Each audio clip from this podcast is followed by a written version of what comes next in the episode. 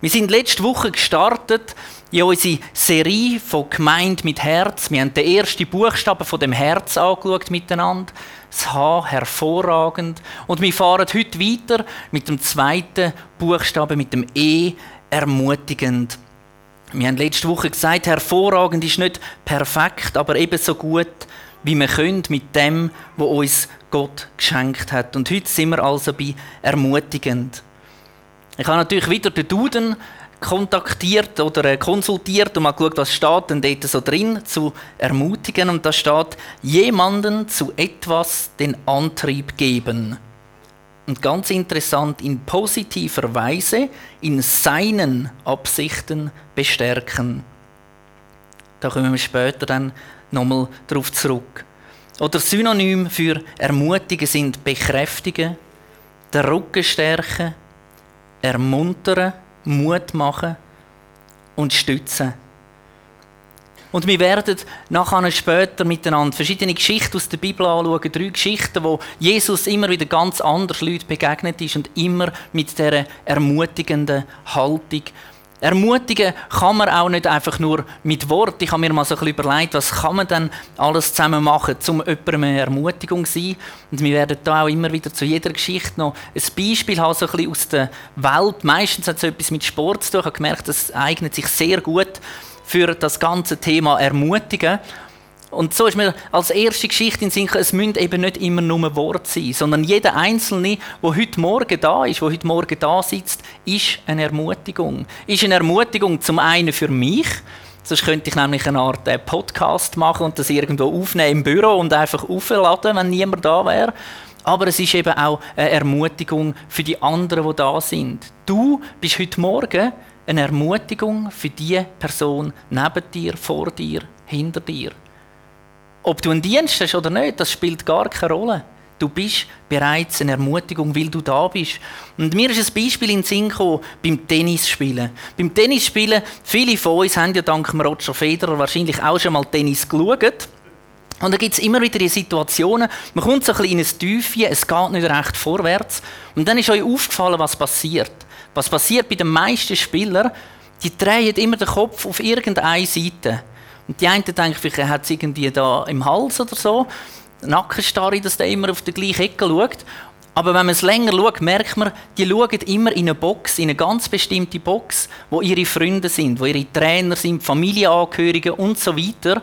Und die schauen dort rauf und die können nicht einander hin und her rufen oder Anweisungen geben, aber es langt ein Blick auf, ein Blick von oben ab, um wieder ermutigend weiterzugehen im Spiel, im nächsten Satz, um wieder zu wissen, es sind Leute da, die mit mir sind, die mich tragen, die mir helfen. Ermutigung könnte man vielleicht auch ein bisschen mit einem Bild symbolisieren, das ich mitgebracht habe, vom Segeln. Man sieht es da, zwei ganz oben auf dem Schiff wo den Ausblick haben, im Ausguck sind und sehen, dort vorne, dort vorne ist Land in Sicht. Ermutigung hilft also weiter als das, was man einfach nur sieht. Die unten auf dem Schiff, die sehen einfach nur das Wasser. Mutlos vielleicht, es nimmt kein Ende. Die, die oben sind, die sehen führen, die rufen ermutigend, da vorne ist Land in Sicht. Ermutigung ist etwas Positives. Ermutigen heißt aber nicht jemanden überreden oder jemanden überzeugen, sondern es heißt jemanden unterstützen. Wir haben es am Anfang schon gelesen. Es ist in seinen Absichten, jemanden ermutigen. Nicht von meinen Absichten zu überzeugen, sondern in seinen zu ermutigen. Ermutigen heißt Glauben zu haben, auch wenn das vielleicht der anderen Person fehlt. Ermutigen heißt nichts anderes, als Glauben zu haben, dass es gut kommt es muss nicht zwingend von einem anderen Menschen kommen. Ich erlebe Ermutigung auch immer wieder in der Natur. Sagt das bei einem Sonnenaufgang, sagt das irgendwo, zumal kommt ein Eichhörnchen und hüpft durch. So etwas Kleines, so etwas Banales eigentlich.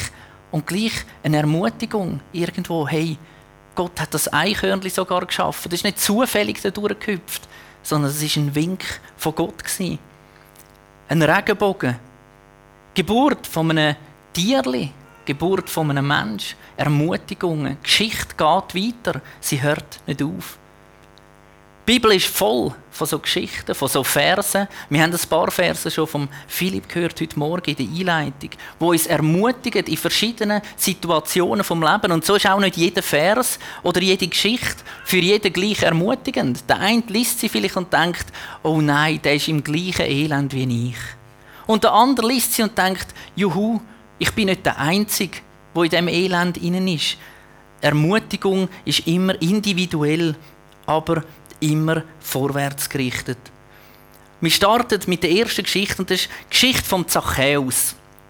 Der Zachäus ist ein kleiner Mann gewesen, können wir sagen, wir lesen das in der Bibel, er war klein und die Situation war, dass Jesus kommt in die Stadt kommt und alle Menschen haben ihn gesehen. Tausende haben den Jesus gesehen, sind an der Straße gestanden. Der Zachäus hat gedacht, hm, was mache ich jetzt da irgendwo? Ich kann nicht führen drücken, ich sehe nichts. Also ist er auf den Baum geklettert, wo er gewusst hat, da muss er vorbeikommen. Ist vielleicht von der Geschichte her, ich denke, das ist ähnlich eigentlich wie beim Wilhelm Tell. So durch diese hohle Gasse muss er kommen. Er hat gewusst, da muss Jesus vorbeikommen. Ich gehe auf den Baum und schaue oben runter. Und er ist so schnell, wie er aufgeklettert und dann passiert es. Im Lukas 19, Vers 5 und 8 lesen wir es. Als Jesus dort vorbeikam, bei dem Baum, entdeckte er ihn. Zachäus, komm schnell herab, rief Jesus, ich möchte heute dein Gast sein. Und ein bisschen später in der Geschichte. Zachäus aber sagte zu Jesus, Herr, ich werde die Hälfte meines Vermögens an die Armen verteilen, und wem ich am Zoll zu viel abgenommen habe, dem gebe ich es vierfach zurück. Wir werden ganz am Anfang unser Augenmerk darauf legen, auf die Begegnung. Der Zachäus ist auf dem Baum oben, Jesus kommt. Die haben ihn noch nie gesehen vorher. Die haben nicht gewusst, wer wer ist. Also Zachäus hat wahrscheinlich gewusst, wer Jesus ist, weil man viel von dem geredet hat. Aber die haben noch nie zusammen zu Mittag gegessen oder irgendwo sich mal getroffen, spontan. Und dann kommt also Jesus und in dieser Menschenmenge rein, ruft er. Und dann müsst ihr euch vorstellen, wenn die vielen Leute da sind, die sind wahrscheinlich nicht alle zusammen einfach so still am Strassenrand gestanden und geschaut, wer läuft jetzt da vorbei. Da war es laut, da ist etwas gegangen. Und dann schreit also Jesus durch die Leute durch deinen Namen. Ruft Zachäus. Aus dem Nichts raus. Dein Name. Jesus kennt dich. Du hast noch nie mit dem geredet. Du weißt eigentlich nur vom Hören sagen von ihm und der weiß bereits, wie du heißt. Das setzt voraus, Jesus hat den Zachäus kennt, obwohl er ihn vorher noch nie gesehen hat und wahrscheinlich auch noch nie gehört hat vom Zachäus. Jesus kennt dich und mich besser, als wir es denken. Besser, als wir es wissen. Er kennt auch alle die, die ihn überhaupt nicht kennen. Nicht einfach vom Hören sagen, wie es uns vielleicht manchmal geht. Ich kenne, schnell einmal habe ich das Gefühl, ich kenne jemanden einfach so vom Hören sagen. Aber Jesus kennt die Leute persönlich. Auch wenn sie ihn nicht kennen. Er kennt ihren Namen. Er ist jemand, der die Leute beim Namen nennt. Wir gehen nicht einfach vergessen oder irgendwo unter alle übrigen, sondern er meint dich und er meint mich. Und es ist interessant, was passiert ist beim Zachäus. Der Zachäus ist also dort auf dem Baum oben gehockt oder gestanden, ist runtergekommen, hat Jesus mitgenommen, sie haben zusammen gegessen und das Mal kommt vom Zachäus aus dem Nichts raus, der zweite Vers, den wir gelesen haben, ich verschenke mein Vermögen, denen, wo ich zu viel weggenommen habe, gebe ich wieder mehr zurück und so weiter. Jesus hat nie gesagt, er müsste das machen. Wir lesen nie nicht, dass Jesus gesagt hat, hey, Zachäus, gell, du weißt schon, du hast einen ziemlich Dreck am Stecken. Du kannst eigentlich froh und dankbar sein, dass ich überhaupt in dein Haus gekommen bin. Eigentlich hättest du zuerst einmal ein bisschen aufräumen in deinem Leben. Nichts solches. Jesus ist einfach bei ihm und aus dieser Gemeinschaft, aus dieser ermutigenden Begegnung, wo der Zachäus gemerkt hat, vielleicht gerade, weil er eher kleinwüchsig war, weil er eher für die Römer geschafft hat, wie damals für die Israeliten, ist es vielleicht eher so ein, ein Verhältnis gewesen, mich hat niemand gern, mich will niemand. Und jetzt kommt einer, der kennt ihn beim Namen, der kommt zu ihm heim essen, der geht gegen jede Regel zur damaligen Seite mit so einem heim essen und das löst beim Zachäus etwas aus. Das ermutigt ihn, dass er sagt, hey, ich bin parat für den nächsten Schritt. Ich ruhe auf in meinem Leben. Es braucht Nähe. Nähe für Ermutigung. Nicht immer Wort, aber die Nähe ist entscheidend. Und das Beispiel aus dem Sport, wo das auch wieder gut illustriert ist beim Fußball. Beim Fußball sieht man immer, es gibt so zwei Kategorien Trainer. Die einen stehen am Rand und die schreien einfach, die schreien 90 Minuten lang irgendetwas ins Feld zu ihren Spielern. Und ich habe schon ein paar Mal überlegt, das könnten mir vielleicht Fußballer da unter uns äh, dann mal die Frage beantworten. Gehört der Fußballer in einem Stadion, wo 60.000 Leute hat, die johlen und singen, überhaupt etwas, wenn der irgendwo 50 Meter entfernt ist und der Trainer steht dort am Rand und schreit ununterbrochen etwas rein. Und dann gibt es die anderen Trainer, wo kaum gibt es einen Unterbruch oder ist etwas, rufen die einzelnen Spieler zu sich. Und die holen einzelne her und dann sieht man, wie sie miteinander etwas flüstern, etwas aufzeigen, ihnen etwas erklären, sie ermutigen, ihnen etwas weitergeben und die gehen wieder. Und ich glaube, das ist so ein schönes Beispiel für uns. Ermutigung braucht Nähe. Wenn ich einfach von irgendwo außerhalb jemandem ins Leben einrufen ich weiß nicht, also ich weiß, wie es bei mir ankommt und dass jemand bei mir machen will. Es kommt meistens nicht so gut an bei mir. Also wenn ihr mir mal irgendetwas ins Leben einrufen dann versucht zuerst irgendwo ein Nähe zu haben zu mir. Einfach, dass es dann wirklich auch fruchtet. Genau, weil Nähe heißt, ich bin mit dir unterwegs, ich kenne dich, ich weiß, was dich beschäftigt, ich weiß, wieso, dass du so denkst, wieso, dass du vielleicht an dem Punkt bist, wo du jetzt bist, und aus dieser Situation heraus kann ich ermutigen. Die erste Geschichte zeigt uns also auf, Jesus nennt ganz konkret Sachen beim Namen, in dem Fall den Zachäus. Und ich bin mir sicher, auch in unserem Leben, in meinem Leben merke ich das immer wieder, wie Jesus ganz konkret Sachen anspricht, beim Namen nennt und sagt, hey, André, da, das, dort. Und dass wir dem nachgehen, dass wir dieser Beziehung eben Zeit geben. So wie wir es gesungen haben, sei mein Licht. Nicht einfach Jesus zeigt uns, was durchgeht, sondern auch wir sind berufen, Licht zu sein, Ermutiger zu sein. Die zweite Geschichte, die wir anschauen wollen, ist die Geschichte der samaritanischen Frau, die am Brunnen ist. Auch sie hat eine Begegnung mit Jesus. Jesus ist also unterwegs durch Samarien, dann kommt er bei Sichar vorbei das war ein Ort, dort ein bisschen außerhalb, und hat einen Brunnen. Gehabt. Seine Jünger schickt er dann weiter und sagt, geht ihr schauen, wo hat es etwas zu essen. Er wartet dort am Brunnen und dann kommt eine Frau zu laufen. Und Jesus hat ja gewusst, wir sind da in Samaria, im Normalfall redet man nicht mit diesen Leuten, schon gar nicht mit Frauen. Und dann geht es los. Jesus fängt an, fängt an, mit ihr ein bisschen zu reden. Er sagt nicht gerade, hey, hallo, ich bin Jesus. Einfach, dass du es gerade weißt, so und so ist dann mein Programm, sondern er fängt einfach an reden mit ihr, fragt, was sie da macht, sagt, dass er selber Durst hat, fragt, ob sie ihm etwas zu trinken kann geben Und dann fangen sie an zu diskutieren. Sie sagt, du hast ja gar kein Gefäß. Er sagt, nimm doch dies. Danach sagt Jesus, ich bin übrigens so nebenbei noch das lebendige Wasser. Wer von mir trinkt, der dürstet nie mehr, sie kommt nicht raus, fragt etwas anderes. Und die diskutieren da einfach mal so ein bisschen hin und her miteinander. Und das Lustige ist, immer dann, wenn es kritisch wird, weicht entweder Jesus oder die Frau weicht aus. Sie gehen nie eigentlich so richtig aufeinander ein. Das könnt ihr dann selber in dieser Geschichte mal nachlesen. Und irgendwann kommt dann wieder die Diskussion, ja, was ist jetzt Wasser vom Leben und was nicht. Und dann sagt Jesus aus dem Nichts raus, er geht gar nicht auf den Punkt ein, sondern sagt im Vers 16 nachher, Jesus entgegnete, geh und ruf deinen Mann. Dann kommt beide hierher. Dann sagt sie, ich bin nicht verheiratet, wandte die Frau ein. Das stimmt, erwiderte Jesus. Verheiratet bist du nicht. Fünf Männer hast du gehabt, und der, mit dem du jetzt zusammenlebst, ist nicht dein Mann. Da hast du die Wahrheit gesagt. Die Frau geht nachher gar nicht auf das ein, sondern fängt wieder etwas an diskutieren mit theologischen Fragen. Wer soll man denn überhaupt anbeten und bist denn du der und Zeug und Sachen. Und nachher, nach dieser Diskussion lesen wir etwas Interessantes. Vers 28, da ließ die Frau ihren Wasserkrug stehen, lief in die Stadt und rief allen Leuten zu, Kommt mit, ich habe einen Mann getroffen, der alles von mir weiß. Ähnlich wie beim Zachäus. Vielleicht ist er der Messias. Sie ist noch nicht ganz überzeugt. Vielleicht ist er der Messias. Vers 39. Viele Leute aus Sicher glaubten allein deshalb an Jesus, weil die Frau überall erzählt hatte, dieser Mann weiß alles, was ich getan habe. Die hat also schon Leute zu Jesus geführt, obwohl sie selber gar noch nicht recht gewusst hat, ob Jesus überhaupt Jesus ist. Und im Vers 42, sie sagten zu der Frau, also Bevölkerung, jetzt glauben wir nicht nur deshalb an Jesus, weil du uns von ihm erzählt hast, wir haben ihn jetzt selbst gehört und wissen, er ist wirklich der Retter der Welt. Jesus geht überhaupt nicht auf die Sünde ein von dieser Frau.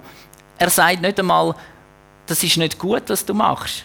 Er sagt einfach nur, das, was du jetzt gesagt hast, ist die Wahrheit. Genau so ist es. Und das hat schon gelangt, dass die Frau gemerkt hat, irgendetwas ist anders bei dem. Der verurteilt mich nicht aufgrund von dem, was ich gemacht habe oder von dem, was ich jetzt zum aktuellen Zeitpunkt bin, sondern der schaut weiter, der schaut führen, der verurteilt mich nicht, sondern er ermutigt mich. Er hat es bereits da, Jesus, indem er überhaupt mit ihr hat angefangen reden. Sie fragt ihn mal und sagt, wieso redest du überhaupt mit mir? Nachher kommen die Jünger zurück und fragen, die, die, die fragen nicht einmal, die getrauen sich gar nicht zum Fragen. Die diskutieren dann untereinander diskutieren, wieso hat Jesus eigentlich mit dieser Frau geredet. Und ich glaube, das ist genau die Ermutigung, die es gebraucht hat. Die Frau ist jemandem begegnet, wo sie so angenommen hat, wie sie ist. Wo gesagt hat, hey, deine Geschichte interessiert mich. Nicht damit ich über dich reden oder dich verurteilen, sondern damit du kannst ermutigt werden und zusammen gehen wir weiter. Zusammen gehen wir vorwärts. Die Frau geht zurück, erzählt es allen. Und aus dem unmöglichen Leben der Frau wird etwas möglich. Sie wird zu einer, man könnte sagen, eine Art Missionarin. Das Un fällt weg und aus dem Unmöglich wird es Mögliche. Sie fängt an, ihr ganzes Dorf, die ganze Region dort, wo nachher zu Jesus gekommen ist, zu verändern. Nicht durch grosse Taten. Was hat sie gemacht? Sie ist erzählen, ich glaube, ich habe Jesus gesehen. Es könnte sein, vielleicht ist er es, kommt schauen. Und das hat die Erweckung ausgelöst dort. Kein grosse Wunder oder grosse Zeichen, sondern eine Frau, die gesagt hat, ich glaube, ich habe Jesus gesehen. Wo ermutigt worden ist, in ihrem Leben, dort, wo sie drin war, hey, mach das nicht mehr, gang vorwärts. Und Unmögliches ist es möglich geworden. Ich glaube, die Frau hat am Morgen, wo sie zum Brunnen gegangen ist, nicht daran geglaubt, dass sie mal an, über 2000 Jahre später, immer noch in der Bibel erwähnt ist, dass man über sie redet, dass sie ein Star ist, dass sie bekannt ist, dass sie etwas bewegt hat. Die Frau hat bis zu dem Zeitpunkt vielleicht sogar gedacht, ihr Leben läuft jetzt einfach so weiter, wie es halt war. Und irgendwann ist es fertig. Vielleicht sogar zum Glück ist es irgendwann fertig. Und sie begegnet Jesus und es ist alles anders. In der Zukunft ist noch alles möglich. Und auch da im Sport wieder. In der Leichtathletik gibt es das, gerade bei den Langstreckenläufen, da gibt es sogenannte Pacemaker, heissen die. Das sind so Leute, die trainieren hart und die rennen dann voraus. Die tun eigentlich eine Geschwindigkeit vorgeben, dass die Guten, die Stars und die Weltmeister und Olympiasieger einen Tempomacher haben. Das sind sogenannte Tempomacher, die rennen voraus eine gewisse Strecke mit einem ziemlich hohen Tempo, dass die anderen hinten anrennen können und so eine Richtzeit haben, um man zum Beispiel einen neuen Weltrekord anpeilen kann. Die sind also unterwegs, nicht für sich selber. Ich habe mir schon ein paar Mal überlegt, das ist doch auch noch mühsam. Dann bist du vorderst und rennst wie verrückt, aber darfst nicht gewinnen, weil eigentlich du ja nur das Tempo vorgibst für den Hinter, der nachher den Weltrekord macht. Aber die sind Ermutiger, ist mir aufgefallen. Die ermutigen nämlich den hinten dran, weil der hinten dran weiss, solange ich dem mag nachrennen und das Tempo mag heben, liegt der Weltrekord drin. Und das Interessante ist, die sind angestellt von ein paar Guten, die das eben machen, aber alle hinten dran, die viel weiter hinten sind, profitieren alle auch von denen. Weil die orientieren sich ja immer am Vorderen im Normalfall, außer eben der Vorderste, der hat niemand. Aber alle anderen orientieren sich am Vorderen. Die machen also eigentlich eine Arbeit oder sind Ermutiger für das ganze Feld, für alle zusammen, die da irgendwo dabei sind. Und ich habe gemerkt, genau so Leute braucht es auch bei uns in der Gemeinde, braucht es unter uns. Die Leute, die vorwärts gehen, die voraus rennen, vielleicht zum Teil für die einen auch in einem horrenden Tempo, wo man zum Teil schaut was ist mit denen los? Du? Die, die, die können nicht einmal still sitzen. Die sind immer unterwegs, die, die rennen und rennen und rennen und rennen. Und ich mag doch gar nicht so. Aber es sagt auch niemand, dass du mit denen dort vorne mitrennen musst. Es heisst einfach, die rennen voraus, das Feld rennt hinten rein und irgendwo in diesem Feld ist dein Platz, ist deine Position. Die muss nicht da zuvorderst sein, die darf hinten dran irgendwo sein, aber alle zusammen gehen vorwärts. Und ich glaube, das ist ganz wichtig, dass Gott uns da ein Beispiel gegeben hat, auch mit der Frau, wo Jesus eben vorangegangen ist, mit ihr geredet hat, sie ermutigt hat und sie nachher ihr ganzes Dorf irgendwo hat dürfen zu Jesus hinführen. Und ich habe mich gefragt, für wen sind wir Tempomacher oder eben die, die Leute, die vorangehen, für wen bist es du? Oder vielleicht anders gefragt, bist du überhaupt so ein Ermutiger, so ein Tempomacher? Oder bist du vielleicht viel mehr ein Bremsklotz? Das kann es tatsächlich auch geben. Dass man vielleicht immer ein bisschen auf der Bremse steht und immer denkt, nein, nein, ja, nicht vorwärts gehen, wir bleiben da, wo wir sind. Am besten alles langsam angehen, dann kann man auch noch schneller reagieren, wenn man es langsam angeht. Und Jesus sagt da ganz klar, hey, wir sind Ermutiger und Ermutiger gehen vorwärts. Und es braucht jeden so Ermutiger. Auch ich, ich sage jetzt mal, ich sehe mich jetzt in der Gemeinde eher als der, der, ziemlich vorne ist. Nicht als der, der wahrscheinlich äh, der schnellste ist oder, oder, am längsten mag, aber der, der immer vorne ist. Einmal. Das Gute ist, ja, wenn man vor ist, wird man manchmal dann auch geschoben von hinten, wenn man dann zu langsam wäre. Also insofern habe ich das Gefühl, bin ich eher dort angegliedert, dass ich eher vorne bin und vorangehe. Aber auch ich brauche jemanden, der wieder vor mir ist. Und so zieht sich durch alles durch. Und überleg dir das einmal heute Morgen vielleicht oder nach dem Gottesdienst. Hast du so Leute in deinem Leben, die nicht zu weit vor dir sind, weil sonst siehst du es nicht mehr, das ist auch mühsam, aber so ein bisschen vor dir sind, dass du es noch siehst. Dass du irgendwo sagst, die sind vielleicht immer so ein, zwei Schritte weiter wie ich im Leben, vielleicht irgendwo in den Erfahrungen, im Glauben, einfach ein bisschen weiter, wo euch ein Tempo vorgeben. Und die Frage nachher, wen nimmst du mit? Wer hast du hinter dir? Siehst du die Leute hinter dir noch? Oder bist du irgendwo im Nirgendwo allein am Rennen, hast niemand vor dran und niemand hinten dran? Das ist die zweite Geschichte. Miteinander unterwegs sein, weil es beeinflusst nicht einfach nur unser Leben, die Begegnung mit Jesus, sondern unser Umfeld. Die erste Geschichte vom Zachäus ist also darum gegangen, dass Jesus dich kennt und weiß, wer du bist. In ihrer zweiten Geschichte spielt keine Rolle, wie es dir im Leben bisher gegangen ist oder wie es dir aktuell geht, sondern eine Begegnung mit Jesus verändert dich immer. Und die dritte Geschichte ist die von Petrus. Wir haben es heute Morgen schon gehört. Ich hatte schon ein bisschen Herzklopfen, gehabt, als Cecil da war und das Zeugnis gegeben und dachte, oha, jetzt wird ein Predigt kürzer. Es ist nämlich genau die Geschichte von Petrus, wo dort Jesus wieder begegnet. Nach der ganzen Geschichte um Ostern, um Karfreitag. Und Jesus zeigt dir nochmal ganz klar, Jesus und Gott ist Liebe und es lebt und es lebt vorwärts. Es schaut nicht retour. Wie unsere Visionen gemeint mit Herz, wo liebt und lebt. Die Situation war also die, dass der Petrus dort am Gerichtshof war. Er war dort am Feuerli, hat ein bisschen kalt. Dann kommen die verschiedenen Leute und fragen immer wieder und sagen, hey, du bist doch einer von denen, der dort im Garten war. Er sagt erfolgreich dreimal, nein, das bin ich nicht geht mich nichts an, lässt mich in Ruhe, ich kenne den nicht. Und weicht immer aus. Nachher passiert, dass Jesus stirbt, er wird gekreuzigt, er wird begraben, Nachher findet sie ihn nicht mehr, dann ist er nie mehr. Dann begegnet er ihnen wieder. Und ein bisschen später die Situation am See. Und ich denke dort, wenn ich der Petrus gewesen wäre, hätte ich erhöhten Puls gehabt. Wenn Jesus kommt und sagt, Petrus, komm mal. Ich, ich hätte genau gewusst, was geschlagen hat. Also mir ist als Kind immer so gegangen. Wenn ich irgendetwas gemacht habe, ich gewusst habe, mm, und dann ist die Mutter gekommen, oder der Vater und dann gerade, wenn sie gesagt haben, André, dann hast du meistens erhöhten Puls. Dann hast, dann hast du eigentlich schon gewusst, was nicht gut ist. Dann musst du aufpassen, dass du nicht alles sagst, weil vielleicht haben die Eltern gar noch nicht alles gewusst. Und so ist es wahrscheinlich Petrus gegangen.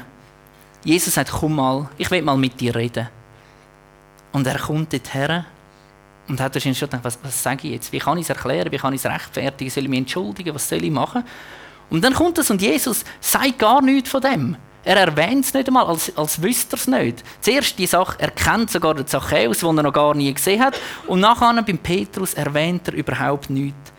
Johannes 21, Vers 17. Und zum dritten Mal fragte Jesus, Simon, Sohn des Johannes, hast du mich wirklich lieb? Jetzt wurde Petrus traurig, weil Jesus ihm nun zum dritten Mal diese Frage stellte. Deshalb antwortete er, Herr, du weißt alles. Du weißt doch auch, wie sehr ich dich liebe. Darauf sagte Jesus, dann hüte meine Schafe. Stellt euch mal die Situation vor. Euer bester Freund, eure beste Freundin verratet euch. Oder vielleicht nicht verraten, verleugnen, trifft es wohl eher. Ihr seid irgendwo und die tun nichts dergleichen. Die, die tut so, als würde sie euch gar nicht kennen, als hätte sie euch noch nie gesehen. Die anderen fragen vielleicht noch, du, bist du mit ihr gekommen? Nein, keine Ahnung, wer das ist. Die, die kenne ich gar nicht, die habe ich noch gar nie gesehen. So, ah, die ist auch da. Aha. Und wie würdest du wohl reagieren, wenn du diese Person das nächste Mal wieder siehst? Sag, hey, schön, bist du da. Cool war letztes Mal, gell? Wahrscheinlich nicht. Aber nicht so Jesus. Er macht Petrus keinen Vorwurf. Er erwähnt es nicht einmal. Und interessant nachher, Jesus fragte Petrus dreimal. Der Petrus hat Jesus dreimal verleugnet. Und dreimal fragt Jesus nachher, hast du mich lieb? Und es scheint fast so, als würde jedes Mal, wo der Petrus sagt, ja, ich habe dich lieb, ist wieder Gutmachung vom einen Mal, wo er ihn nicht kennt hat, wo er ihn verleugnet hat. Und nochmal und nochmal. Und dann ist das vorbei, die dreimal. Und dann sagt Jesus nicht so, jetzt haben wir das geklärt gehen wir wieder zurück. Sondern dann kommt das Unglaublichste an dieser Geschichte. Jesus lässt Petrus nicht einfach stehen, er gibt ihm einen Auftrag und sagt, weide meine Schafe. Weide meine Schafe. Unglaublich, dreimal hat der Petrus Jesus verleugnet. Dreimal sagt er ihm nachher, Jesus, ich liebe dich und das langet, dass Jesus sagt, okay, weid du meine Schafe. Das heißt nichts anderes als wir du Hirt Pastor, Leiter von diesen Christen von der ersten Zeit. Ich baue Gemeinde auf dich auf. Der hat noch nichts bewiesen. Der hat, der hat lediglich dreimal gesagt, ich liebe dich, Jesus. Und das, nachdem er dreimal gesagt hat, ich kenne dich gar nicht.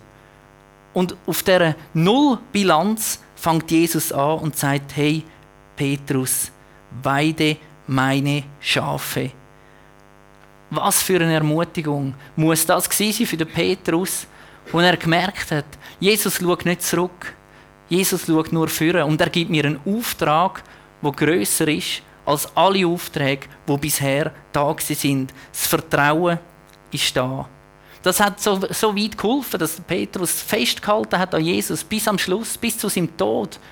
Die ermutigende Begegnung dort, wo er gewusst hat, Jesus liebt mich. Ich liebe Jesus. Ich habe einen Auftrag. Der Zachäus, die Samariterin am Brunnen, der Petrus. Alle haben eine Begegnung mit Jesus und sind ermutigend weitergegangen. Und nicht nur sie haben sich verändert, sondern auch ihr Umfeld. Und mir sind noch zwei, drei so Geschichten in Sinn, einfach Begegnungen, die stattgefunden haben mit Menschen, wo ich ermutigt worden bin auf dem Weg, wo ich unterwegs bin. Und da hat es ganz viele verschiedene Facetten und es gibt immer wieder so Situationen, wo ich merke, manchmal ist es vielleicht auch jemand, wo man das Gefühl hat, der kann doch gar nicht. Ich habe schon ein paar Mal erlebt, wie der Nathan mich ermutigt hat mit dreieinhalb Jahren. Der weiß ja noch nicht mal, was Ermutigen ist. Aber irgendetwas ist passiert und ich habe ihn angeschaut und gedacht, wow, das will ich auch. So will ich vorwärts gehen. Genau so wie der. Das mache ich auch. Und der ist dreieinhalb. Und ich, wen ermutige ich? Vielleicht eben, ich habe es am Anfang schon erwähnt, gar nicht eine Tat, gar nicht ein Dienst, sondern nur schon deine Anwesenheit. Allianz Gottesdienst. Du bist in einer fremden Kille. Wann war das? Vor zwei Jahre jetzt schon bald, als ich ganz frisch da war, du predigst in einer fremden Kille vor fast fremden Leuten, irgendwie alles ist noch ein bisschen fremd da, verstehst manchmal nicht, was die Leute überhaupt reden. Und dann schaust du so in die Reihe rein und du siehst ein paar Gesichter, die du kennst. Und das ist ermutigend, zu wissen, ich bin nicht allein. Auch wenn die nichts machen. Die, die kommen ja nicht führen und stehen hinter mich oder reden oder was auch immer. Das muss ja immer noch ich machen. Aber zu wissen, ich bin nicht allein. Das ermutigt.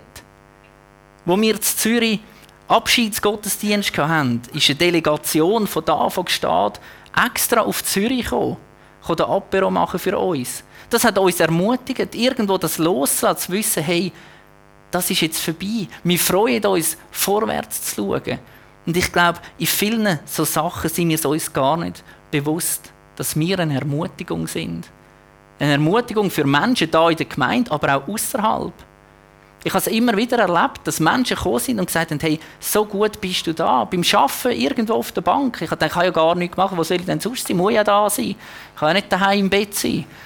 Auch wenn ich es vielleicht gerne gewesen wäre, aber es sind Leute gekommen und gesagt, schön bist du da, gut bist du da. Ich habe das gemacht, was ich immer gemacht habe. Ich habe nichts Spezielles gemacht. Ich bin einfach da gewesen. Und ich will dich ermutigen, dass du das mitnimmst. Du musst nicht überqualifiziert sein oder weiß ich nicht, was für Leistungsausweis bringen, dass du kannst ein Ermutiger sein. Du musst nicht können irgendwelche schönen Worte sagen und Gedichte schreiben, dass du jemanden kannst ermutigen, sondern wenn du mit Jesus unterwegs bist, dann bist du bereits eine Ermutigung. Ganz überbekannt hat einmal gesagt, die Lokalgemeinde ist die Hoffnung dieser Welt, ist die Ermutigung dieser Welt und dazu gehörst du und ich.